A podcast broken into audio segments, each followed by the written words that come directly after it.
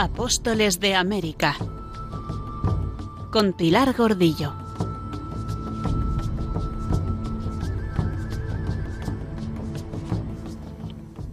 Muy buenas de nuevo, queridos amigos. Eh, bienvenidos a esta nueva travesía, nuestro programa cuarto de Apóstoles de América.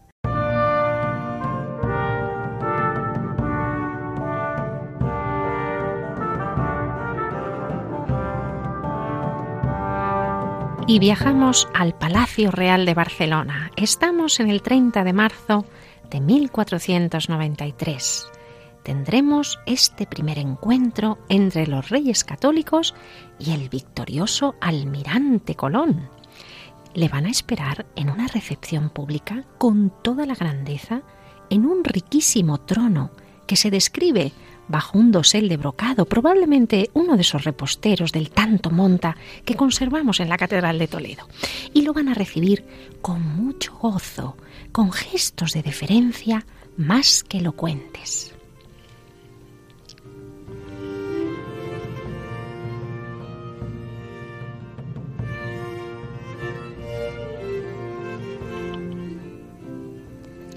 Las crónicas narran que cuando fue a besarles las manos, se levantaron como si fuera un su lado, es decir, un igual a ellos, permitiéndoles sentarse ante ellos y paseándose con él después por las calles de la ciudad.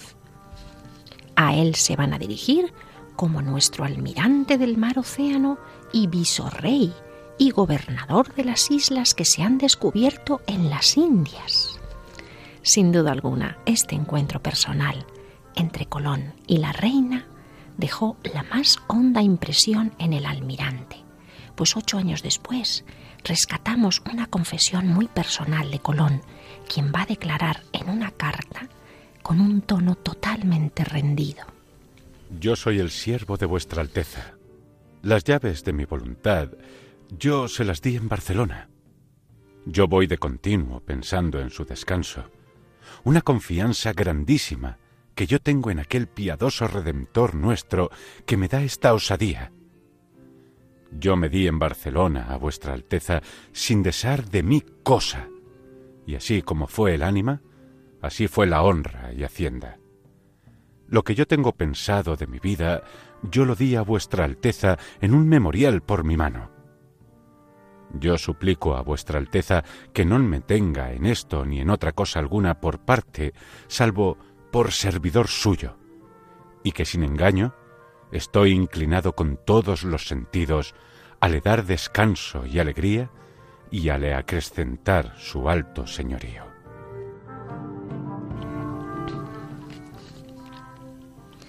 ¿Quién pudiera haber escuchado esta conversación en la que Colón sin duda contaría sus más hondas impresiones, esos relatos fabulosos, sus planes de futuro, su certeza de hallar oro, especias?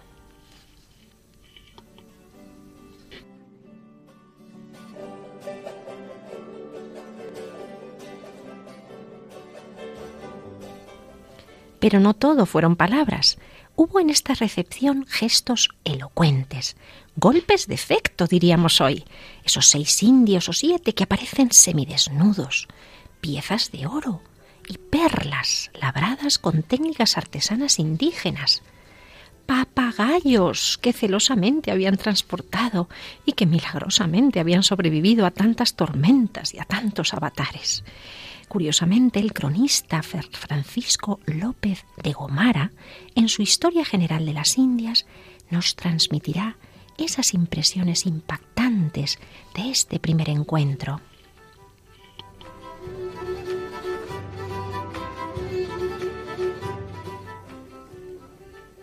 Loaron los papagayos por ser de muy hermosos colores, unos muy verdes, otros muy colorados, otros amarillos, con treinta pintas de diversa color, y pocos de ellos parecían a los que de otras partes se traen.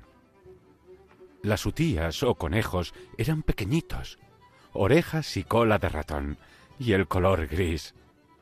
Probaron el ají, especia de los indios que les quemó la lengua, y las batatas, que son raíces dulces, y los gallipavos, que son mejores que pavos y gallinas. Maravilláronse que no hubiese trigo allá, sino que todos comiesen pan de aquel maíz.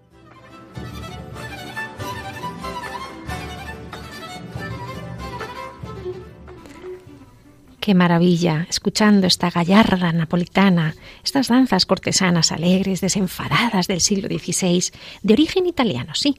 Se bailan con saltos en el quinto paso, muy similar al llamado saltarelo. Pues escuchando esta napolitana, evocamos ese momento de los papagayos, 40 papagayos multicolores, qué espectáculo, conejos diferentes, gallipavos, que son esos pavos americanos, los ajíes, también nombrados por Colón, que son esos chiles que pican tanto, ¿no? Y las batatas, esos boniatos, esos benditos tubérculos que salvarán a Europa de todas las hambrunas de la edad moderna. Pero no fue solo la vistosidad de los animales ni los sabores exóticos lo que más les sorprendió. Lo que más les sorprendió fueron realmente los hombres, los indios que venían con don Cristóbal.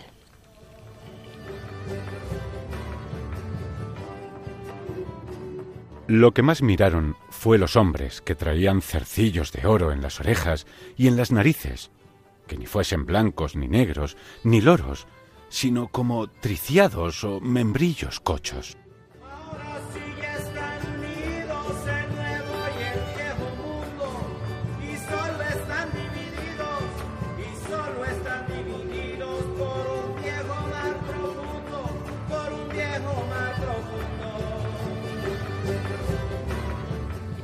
Esos indios, seis, siete, algunos hablan de hasta diez. Eso fue lo que más les impactó. Pero más que el número, lo más llamativo era la raza, el color de su piel. ¿Y qué será de estos indios? Pues en el viaje de vuelta ya empezaron a aprender el castellano para convertirse en los llamados primeras lenguas, en los traductores. Y cómo no también, recibirían sus primeras lecciones de catecismo. En abril parece que ya estaban preparados para recibir el bautismo.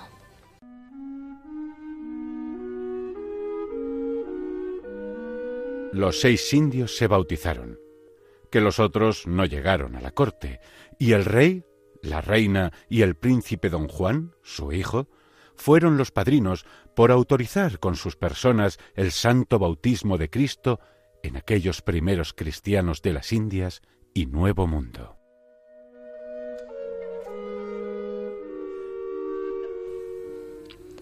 Todavía podemos leer en la capilla bautismal de la Catedral Gótica de Barcelona, justo a la entrada de la catedral, en el mes de abril de 1493, estando presente el rey Fernando y su hijo Juan, en el corazón de la catedral, los primeros seis indios venidos de América y traídos por Cristóbal Colón han renacido en el bautismo.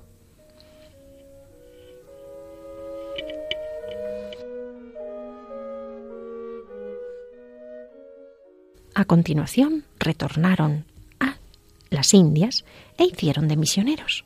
Así que aquí tenemos uno de los grandes primeros frutos de la evangelización. Colón está muy ilusionado. En esas cartas que había escrito a Sant'Ángel y a, y a Gabriel Sánchez, y que pudimos conocer en nuestro anterior programa, había afirmado pletórico.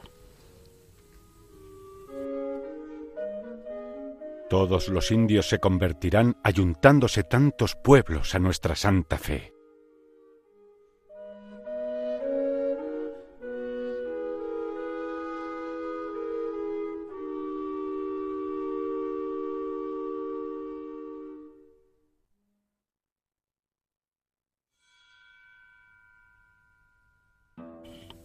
Según habían llegado las noticias del feliz desenlace de esta expedición de don Cristóbal, Estando todavía Colón en Portugal, los reyes católicos se adelantaron jubilosos a dar la noticia del descubrimiento al nuevo Papa Alejandro VI.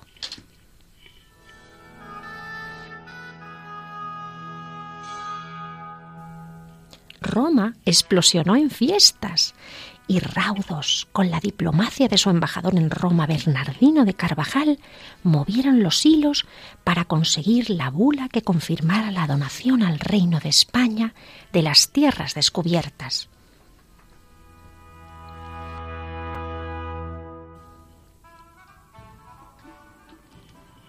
El Papa, como vicario de Cristo en la tierra, en virtud de la autoridad que le reconocía la teoría teocrática, tenía autoridad y potestad para adjudicar tierras de infieles. Así que en total fueron cuatro de los documentos que se redactaron en la Secretaría del Papa. La breve intercaétera del 3 de mayo, la bula menor, intercaétera que llegó a Sevilla en julio y Colón la tuvo en sus manos el 4 de agosto, una bula menor, eximiae devotionis, y la bula dudum siquidem del 23 de septiembre y en ellas se concede a los reyes católicos el dominio sobre las tierras descubiertas. El dominio sobre tierras descubiertas y por descubrir en las islas y tierra firme del mar océano, sus señoríos, ciudades, castillos, lugares y villas, y con todos sus derechos y jurisdicciones, como señores con plena, libre y absoluta potestad, autoridad y jurisdicción.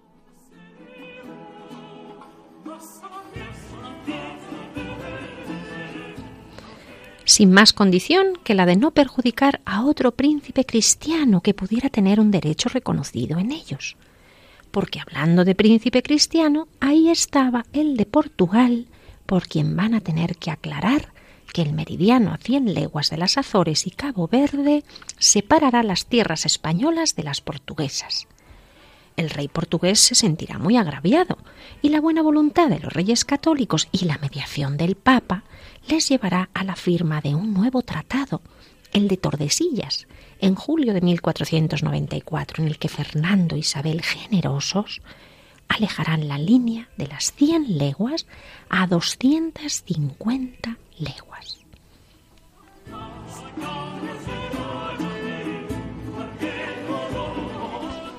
En las bulas también se declara que sin licencia de los reyes queda excluida del comercio toda otra persona de cualquier dignidad, estado, grado, orden o condición, incluso imperial o real. Más aún, habrá excomunión para todos aquellos que osasen viajar a las Indias por el oeste sin autorización de los reyes. A cambio, habrá algunas obligaciones. La más importante la obligación de los reyes de evangelizar las tierras concedidas, el famoso destinare de Beatis. Os mandamos en virtud de santa obediencia que así como prometéis, y no dudamos cumpliréis, destinéis a las tierras e islas susodichas varones probos y temerosos de Dios, doctos, instruidos y experimentados, para adoctrinar a los dichos indígenas y moradores en la fe católica e imponerles en las buenas costumbres, poniendo toda la diligencia de vida en los que hayáis de enviar.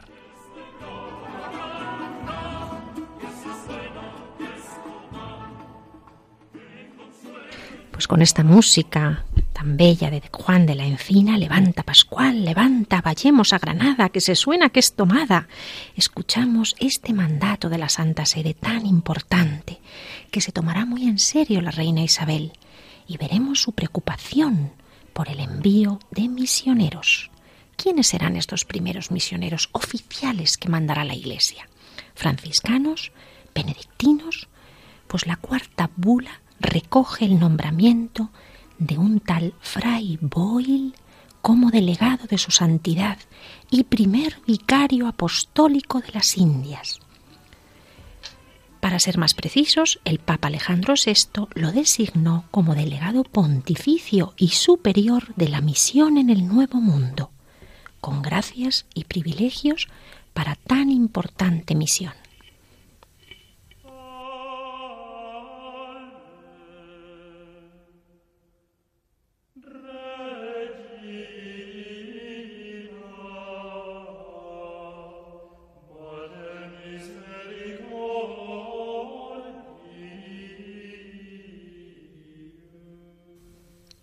Quién fue Fray Boyle?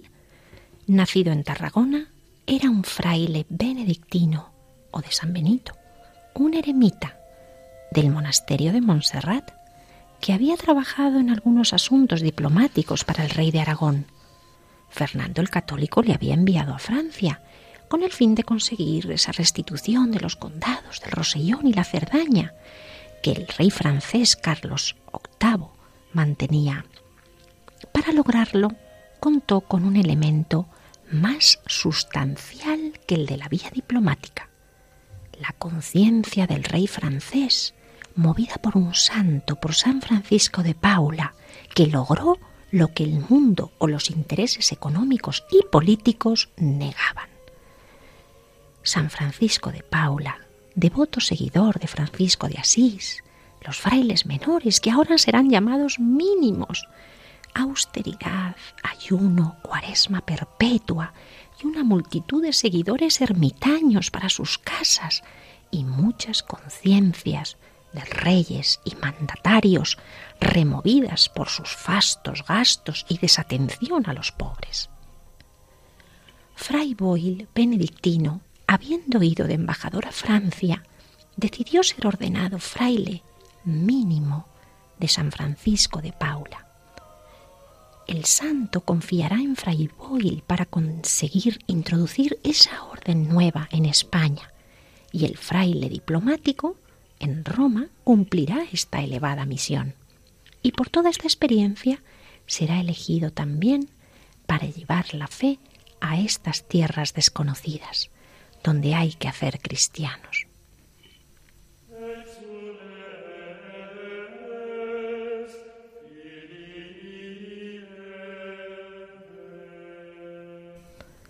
Qué paradoja.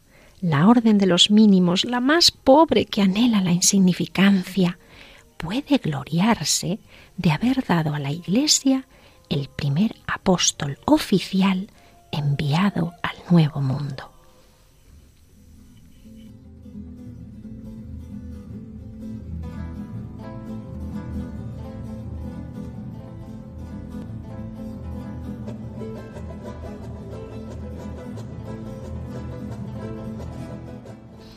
Pero volvamos a nuestros preparativos para el segundo viaje de Colón a las Indias por el occidente.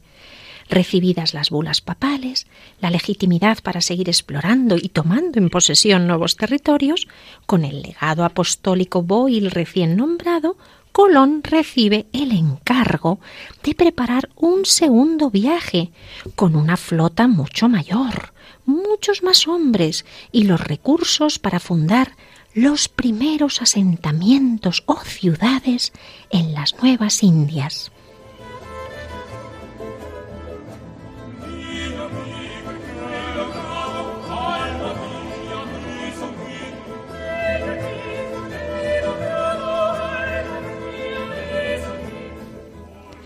Diecisiete naves, tres carracas, dos naos grandes y doce carabelas, para mil quinientos pasajeros no era para menos, después de los relatos fantásticos de Colón que habían corrido por toda Europa. Un paraíso terrenal, una naturaleza exuberante, ríos que emanaban oro, frutas y gentes pacíficas, acogedoras y dispuestas a entregarte sus bienes. Madre mía, qué planazo. Una nueva vida para tantos aventureros desesperados, curiosos y militares desocupados desde la conquista de Granada.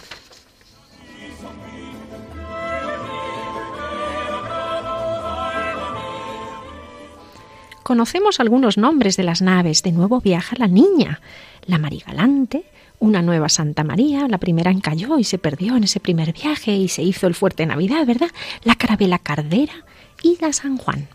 Y en estas 14 carabelas más tres carracas, nada más y nada menos que 1.500 hombres, 1.200 a sueldo y más de 200 pasajeros, sin estar a sueldo de la corona. Seguimos en este punto los estudios de Montserrat León Guerrero, quien ha dedicado su tesis doctoral al estudio de los pasajeros de este segundo viaje de Colón a América. 40 castellanos, 7 aragoneses, incluido un tonelero mallorquín, oficiales Ponce de León, Melchor Maldonado, Diego Velázquez, Alonso Carvajal, capitanes como Antonio de Torres y Alonso de Ojeda. No hay que perderle de vista, será amigo nuestro en breve. Y una suerte de corte colombina formado por 30 servidores de don Cristóbal, 10 escuderos y 20 hombres que son suyos, continuos, decían, a su servicio. Por cierto, también iba el hermano del almirante, Diego Colón, al que se unirá después Bartolomé, Miguel de Cuneo y otros allegados. Además, hombres de confianza de los reyes católicos, continuos de la Casa Real, como el médico sevillano Diego Álvarez Chanca Chanca.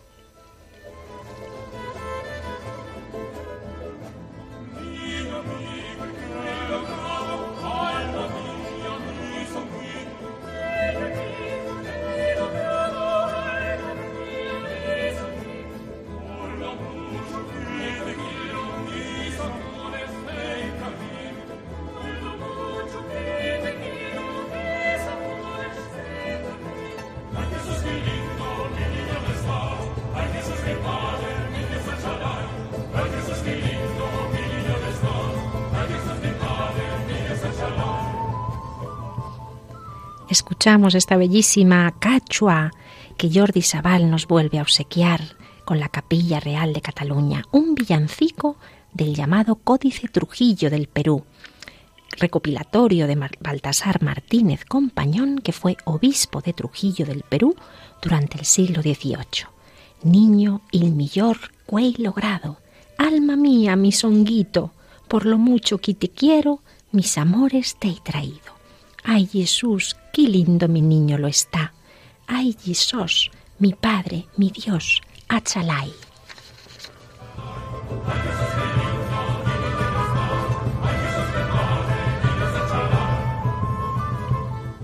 Se embarcó también el cartógrafo Juan de la Cosa, con el fin de dibujar esos primeros mapas de las islas y sus costas. Juan de la Cosa ya había acompañado a Colón en su primer viaje, donde dicen las cartas que ya echaba el punto, opinaba sabiamente y daba buenos consejos. En este segundo viaje estudiará y dibujará las nuevas islas que van a descubrir y las costas, y volverá a embarcarse en esta expedición de 1499, la de Alonso de Ojeda, con Américo Vespuccio, en la cual con todos estos conocimientos en 1500 podrá elaborar en el puerto de Santa María su famosísimo e importantísimo Mapa Mundi.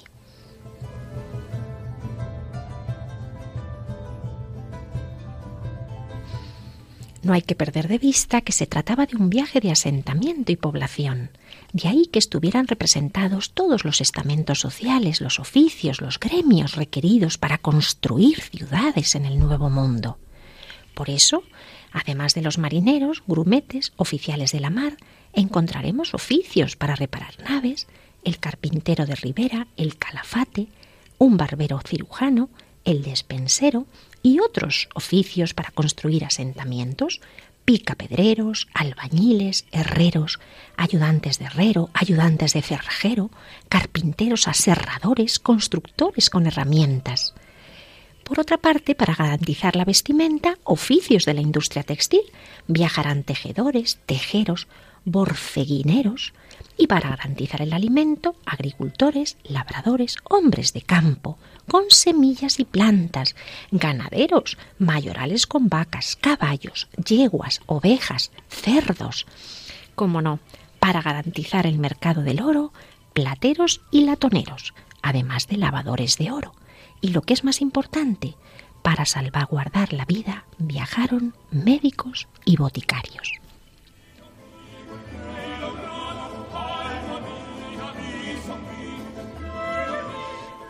Pero por si acaso también se reclutaron hombres de armas, espaderos, ballesteros, lombarderos, recordamos las lombardas y lombardetas, esas piezas de artillería pesada, junto con los escuderos, espingarderos y los llamados lanzas jinetas, una caballería popular que no había sido armada por los reyes.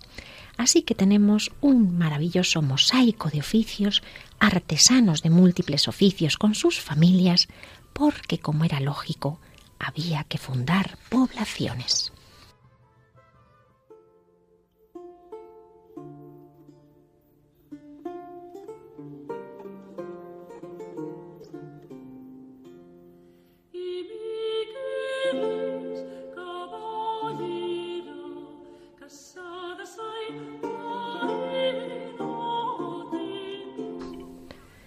Familias. Y por eso por primera vez, se embarcaron mujeres y niños. No están en la lista, rara vez conoceremos sus nombres, pero algunos sí han pasado a la historia, como el de Catalina Rodríguez, comerciante de Sanlúcar, o Catalina Vázquez, comerciante también, y María de Granada.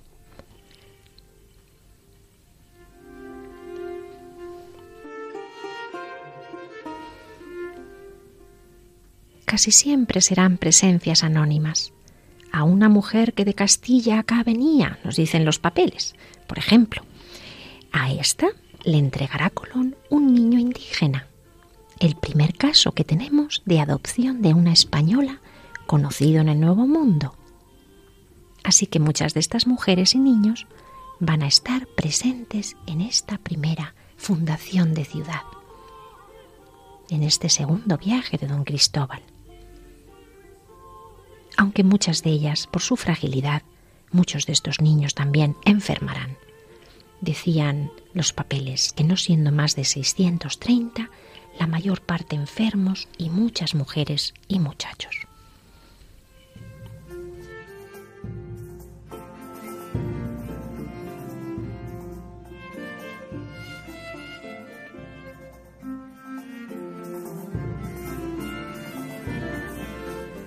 Y por primera vez junto al delegado pontificio Fray Bernal o Bernardo Boyle viajarán hombres consagrados como misioneros, los primeros apóstoles oficiales de América, enviados por la Iglesia con este único fin de evangelizar, atraer hacia la religión católica y bautizar a los nativos.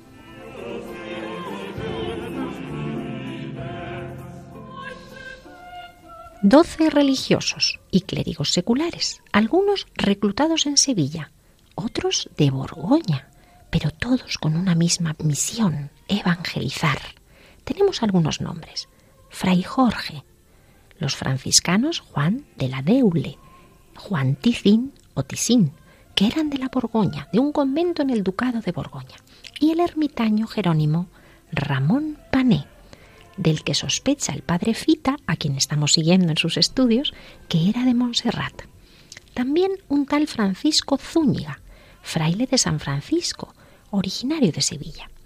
Es muy difícil reconstruir el listado completo y seguirles la pista a todos. Fuera de esta aventura americana es el único momento famoso de su vida realmente.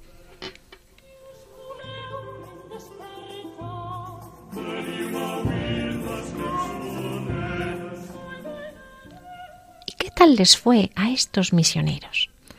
Pues parece que ya durante la travesía se enfrentaron Boyle y Colón, pues cuando el almirante se comportaba con dureza, el eclesiástico le condenaba, le, combinaba a que fuera más suave, pero realmente, eh, bueno, finalmente le condenaba incluso con la excomunión y Colón, abusando de sus poderes de almirante, pues le mandaba encerrar en la bodega del barco. Uf, terrible inicio para tan difícil misión. Veremos cómo continuará esta relación ya en tierra firme.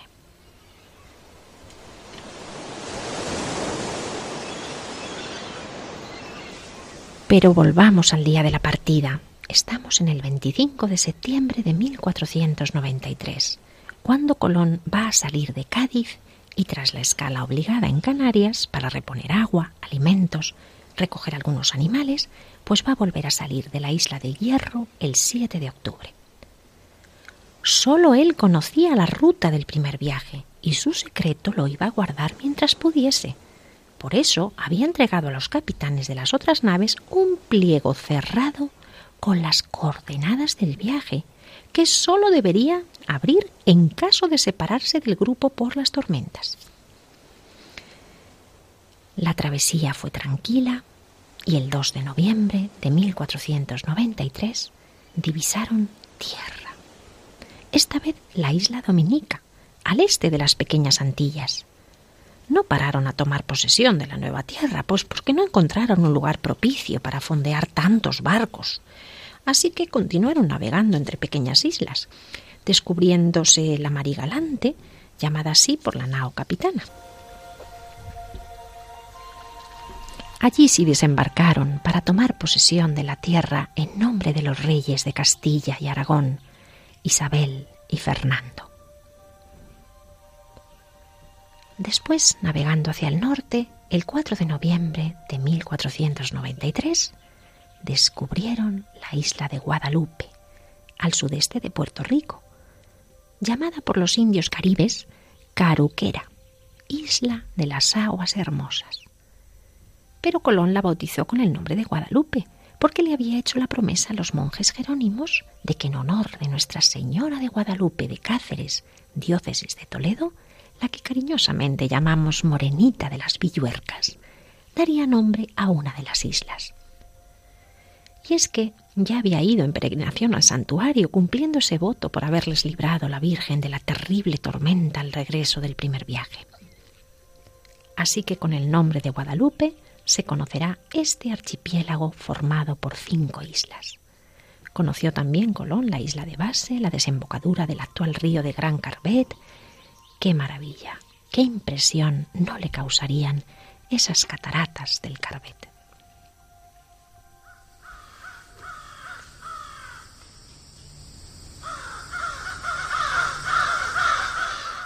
Pero el primer contacto con esta isla paradisíaca está lejos de ser una experiencia idílica. Según se acercaban a la costa, son atraídos por unas mujeres que les hacen señas desde la orilla, y sus indios, aquellas lenguas que han aprendido el castellano, le traducen lo que pasa.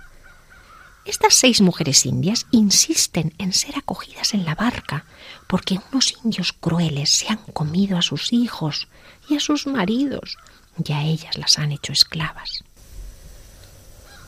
Al desembarcar, buscaron contactar con los indígenas, pero habían huido hacia la montaña dejando sus poblados.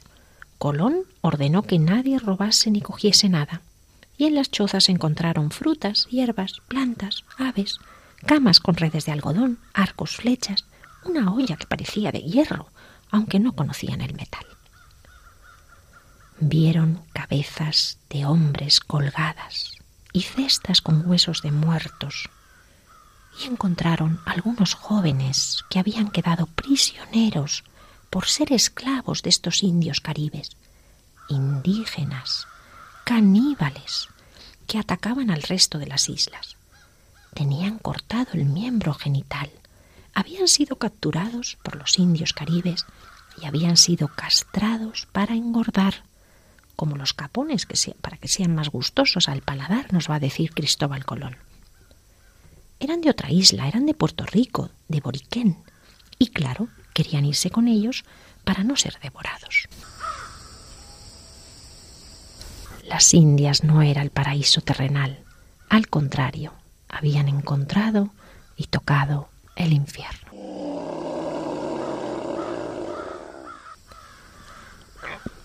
retomaron el viaje hacia la isla española. En el camino aparecieron nuevas islas, a las que Colón de nuevo, como un nuevo Adán, fue nombrando. Isla de Santa María la Redonda, Isla de Montserrat, Santa María de la Antigua, San Martín, Santa Úrsula y las once mil vírgenes, las llamadas Islas Vírgenes, y por fin, el 19 de noviembre de ese año del segundo viaje, siempre 1493, la isla de San Juan Bautista, actual Puerto Rico.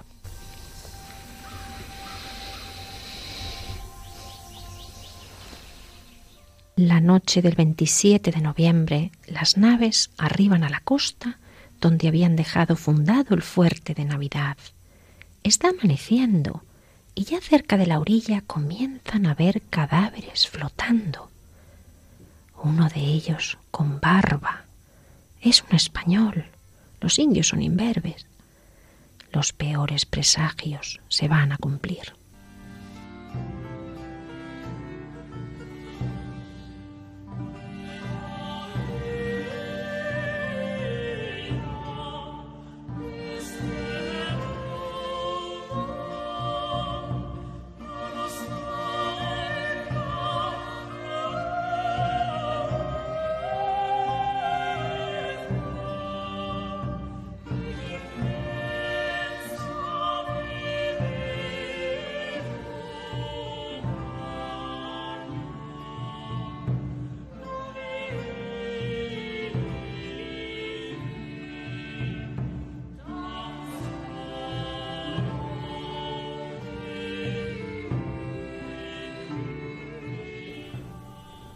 El fuerte Navidad está completamente destruido, todo revuelto alrededor, reducido a cenizas, y no hay ningún hombre. Los marineros que ha enviado Colón vuelven a contarle, horrorizados, el desastre y la masacre. Al día siguiente desembarca él mismo para verlo con sus propios ojos. Inspecciona el terreno, busca algún indio que le pueda contar qué ha sucedido pero los indios al verle huyen hacia la selva.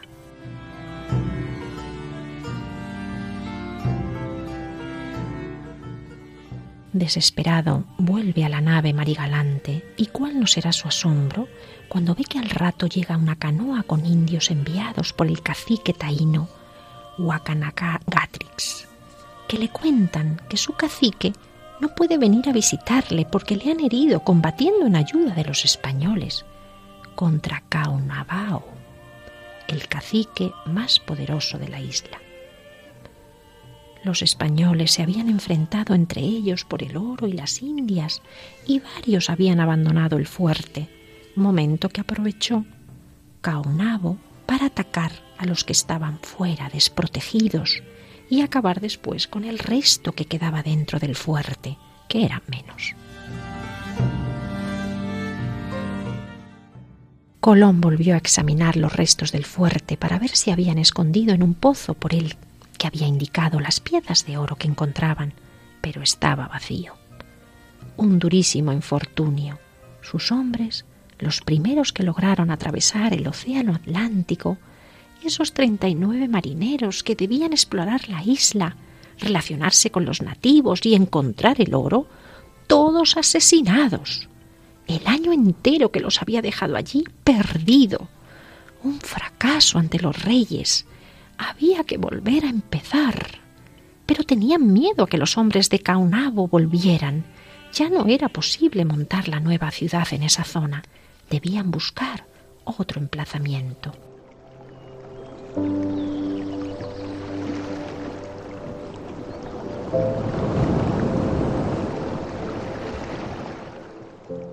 Navegaron hacia el este, explorando la costa y encontrando grandes ríos y buenos puertos. Buscaban alguna bahía, algún lugar resguardado, pero eran tierras bajas y pantanosas, con poca piedra para construir y difíciles de defender ante los ataques por mar y por tierra.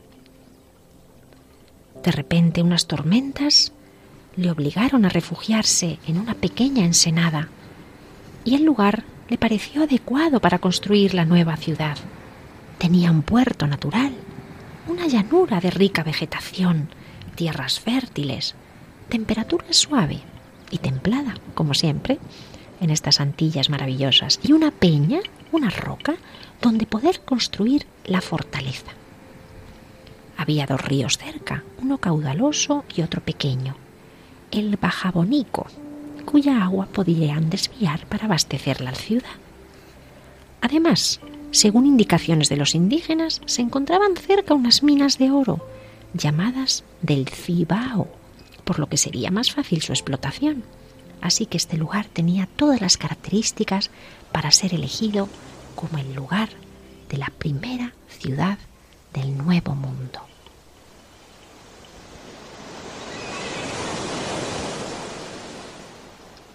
Así que por fin, tras casi tres meses metidos en los barcos, pudieron desembarcar definitivamente las mujeres, los niños, los oficiales, los artesanos, los militares, los animales, todos con sus enseres y herramientas para comenzar la construcción de la nueva ciudad, a la que llamarán Isabela, en honor de la reina.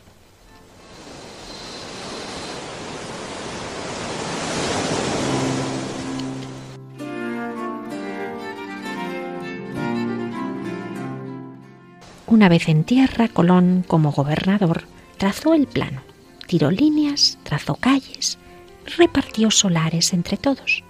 Empezaron construyendo de piedra la iglesia y el hospital, en el centro como lo más importante, la celebración y la caridad, el sagrario y el cuidado del pobre, del enfermo como sagrario vivo de Cristo. este será el modelo de ciudad que España llevará a América. Calles rectas que se cruzan en el centro, en la plaza, que será como el corazón del hombre, donde situar el templo, la iglesia y el hospital, donde pasarán horas y horas los misioneros de rodillas en oración y de rodillas ante el camastro de los enfermos. Además, también de piedra construirán en la Isabela un almacén de provisiones y la casa del almirante. El resto de viviendas, más bien chozas, serían construidas con maderas y hojas de palma, unas 200 casas en apenas unos días. Toda una proeza.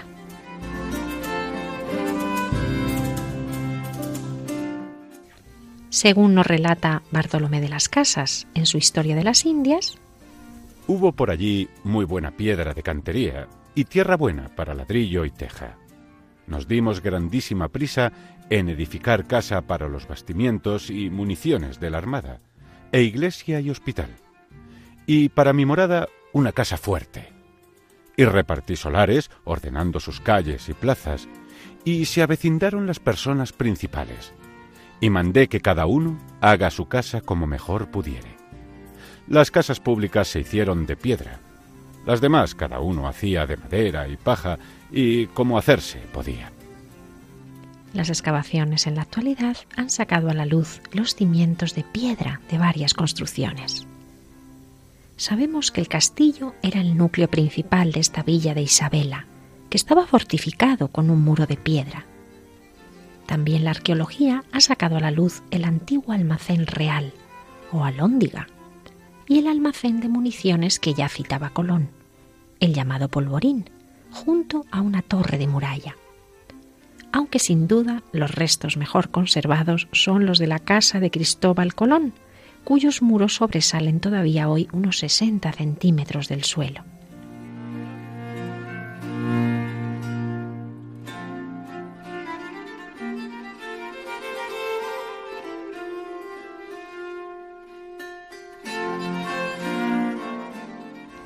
Todavía pueden apreciarse las ruinas de esta iglesia, la primera iglesia de América, con su cementerio, donde todavía se pueden ver las tumbas de estos primeros pobladores españoles, de estos primeros cristianos que como semillas dejaron su cuerpo bajo tierra.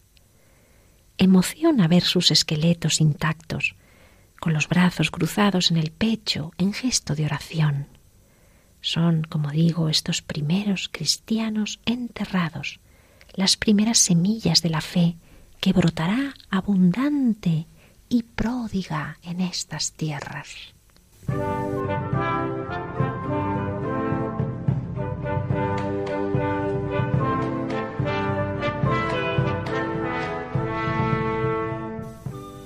Así que pocos días después, concluida la Iglesia el 6 de enero de 1494, vivieron todos con solemnidad su consagración, junto a la inauguración de la villa, la Isabela. Ahora sí, la primera ciudad del Nuevo Mundo.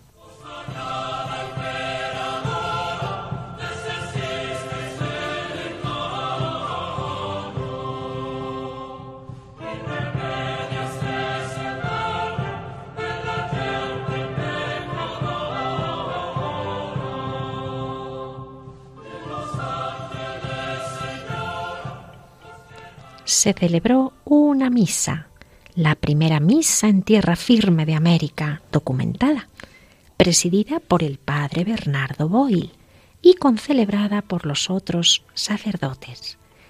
Era el 6 de enero, solemnidad de la Epifanía,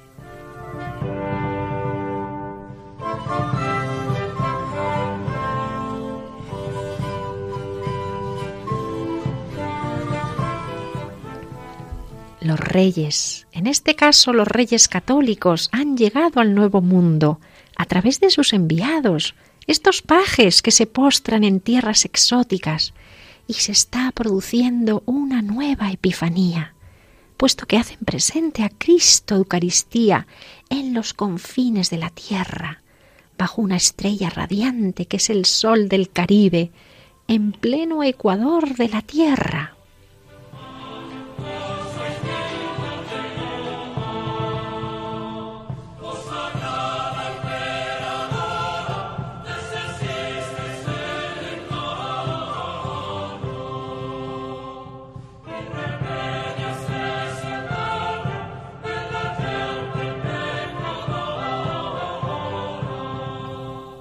Y la verdadera carne, sangre, alma y divinidad de Cristo se manifiesta en su Eucaristía en medio de un paisaje isleño tropical que rodea a la primera iglesia, esta primera iglesia del Nuevo Mundo en la Isabela, en medio de una cabalgata de españoles que busca una mejor vida, que busca oro, ¿por qué no? La prosperidad, sin abandonar el incienso, el sentido de lo sagrado en sus vidas, la salvación de sus almas, teniendo presente la mirra de su humanidad, de su fragilidad, los peligros del mar, los indígenas caribes, caníbales, la enfermedad y, en definitiva, la muerte.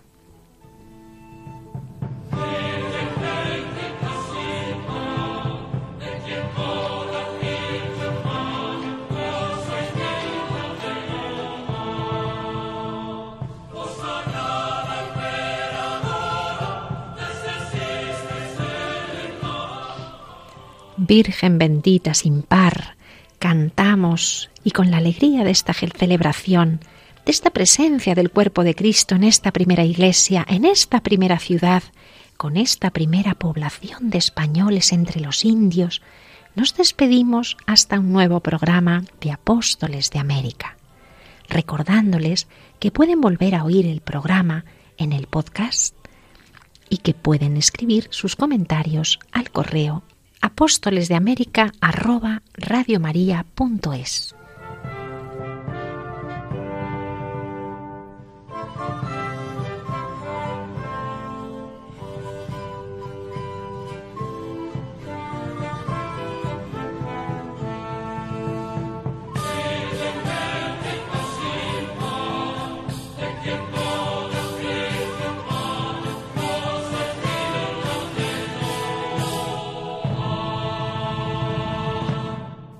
Feliz estancia en la Isabela, feliz travesía entre las islas, más feliz todavía evangelización para estas tierras que descubriremos difícil, arriesgada y hasta muy peligrosa. Pero esto será en un nuevo capítulo, en un nuevo programa de Apóstoles de América. Hasta entonces, amigos, un saludo muy cordial y hasta la próxima travesía.